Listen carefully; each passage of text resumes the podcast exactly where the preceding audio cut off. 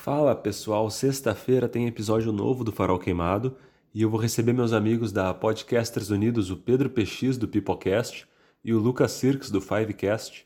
Mas antes eu resolvi conversar com meu parceiro Francisco, que comanda o perfil Relíquias do Futebol RS no Instagram, é, porque nós vamos falar na sexta-feira sobre colecionismo.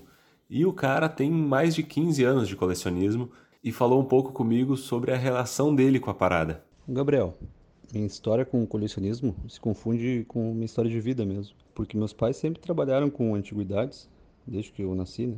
Então, desde pequeno, me interessei pelas coisas que têm uma história por trás, né?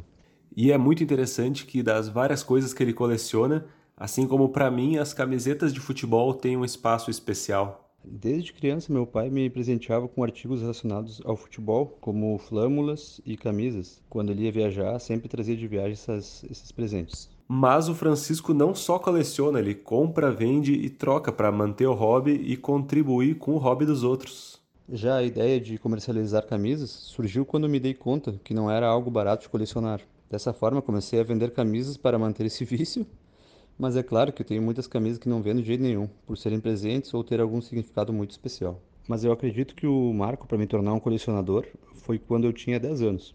Eu ganhei de aniversário 100 dólares da minha madrinha que mora no Uruguai, e quando eu voltei a Porto Alegre, a primeira coisa que eu fiz foi trocar o dinheiro e comprei por 60 reais numa loja Renner a camisa da Alemanha de 96, a camisa branca. O engraçado é que essa camisa é tamanho G, ou seja, ela ficava gigante, né, quando eu comprei, mas é uma camisa que me acompanha até hoje. Ela também virou uma camisa da sorte, a qual me acompanhou em todas as provas difíceis, concursos e também no vestibular. E eu acho que todo mundo que coleciona alguma coisa tem as suas peças da sorte, né? No caso das camisas, eu tenho umas 20 do Inter, mas uma que é especial e que eu uso quase sempre assim que eu vou no Beira-Rio ver os jogos.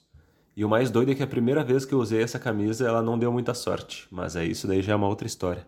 É, e entre as minhas outras coleções, que eu poderia dizer que eu considero da sorte, são os meus chaveiros, mas não é que eles me dão sorte, é meio que o contrário, assim, eu tenho alguns chaveiros que são mais chiques, né, entre aspas, que eu ganhei de presente de, de pessoas que viajaram e tal, e sempre que eu usei algum desses chaveiros chiques para de fato levar minhas chaves, eu perdi elas.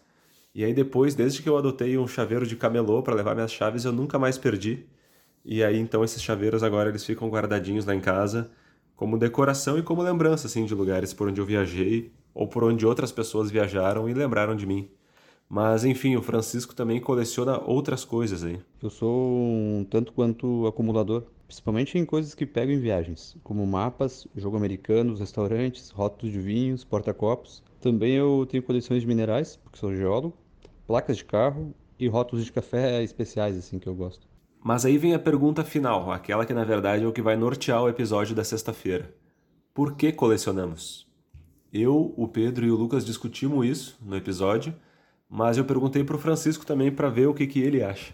Eu acredito que as pessoas colecionam porque esses objetos trazem lembranças positivas de momentos que vivemos ou que gostaríamos de ter vivido, né?